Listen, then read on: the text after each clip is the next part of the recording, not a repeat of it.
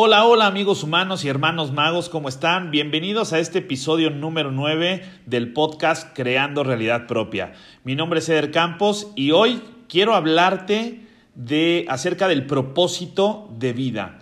Y justamente así como se titula eh, este episodio, no hay propósito de vida. Entonces, ¿qué hay?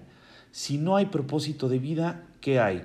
La realidad es que todo el tiempo nos eh, sumergimos en una búsqueda constante de estarnos eh, preguntando y de querer encontrar la respuesta a qué hago aquí, cuál es mi misión, cuál es el sentido de vida, cuál es mi propósito en esta vida.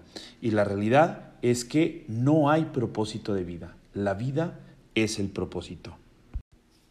Bien, el punto es que vivimos inmersos en mandatos por saber quiénes somos, qué propósito tenemos en esta vida y por qué vivimos.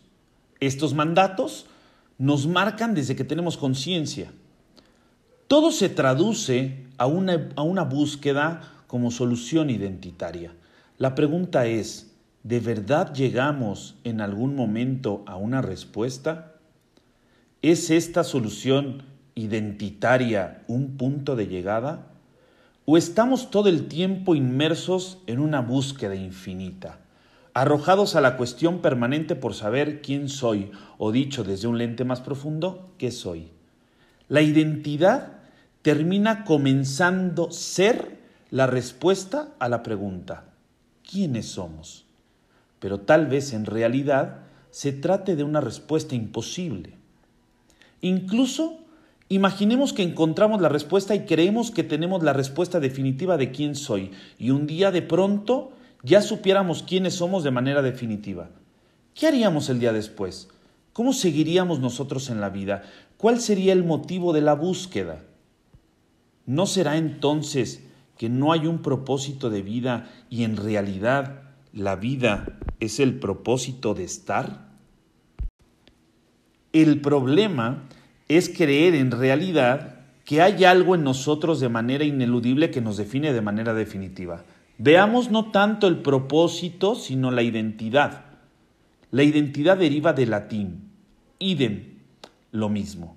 Como si existiera algo en nosotros que se repitiera siempre del mismo modo. Pero, ¿qué no somos transformación permanente?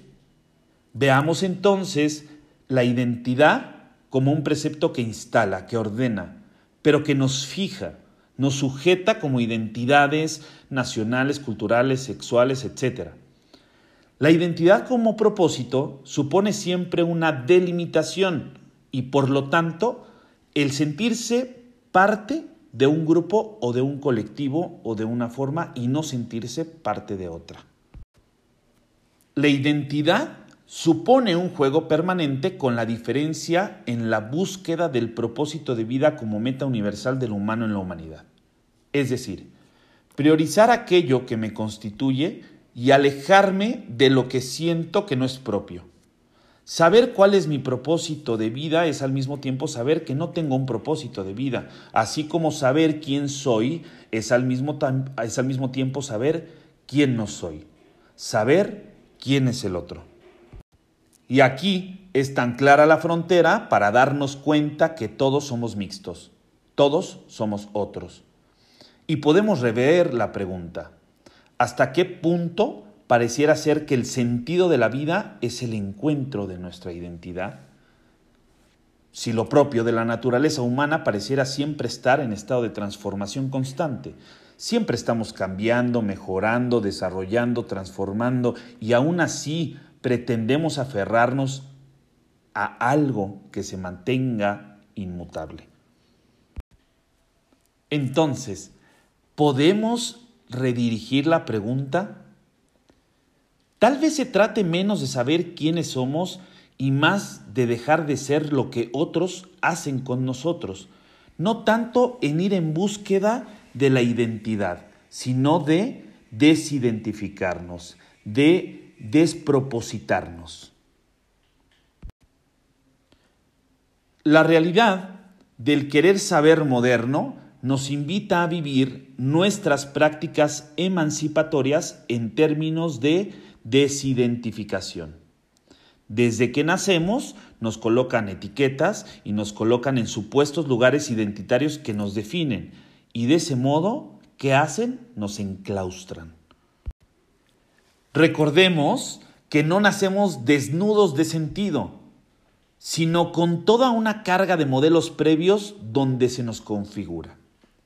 Desidentificarse es una forma de deconstruirnos. Esto quiere decir que deconstruirnos es una forma de vivir y experimentar un proceso de creación permanente en la vida como propósito identitario. El ver que algo es es también ver que algo o ese algo puede ser de otro modo. Tal vez no es estar en la búsqueda incansable del propósito de vida, sino entender que la vida es el propósito y lo único que nos queda es vivir. Y con esto llegamos al final de este episodio. Gracias por haberte dado estos minutos para escuchar este mensaje.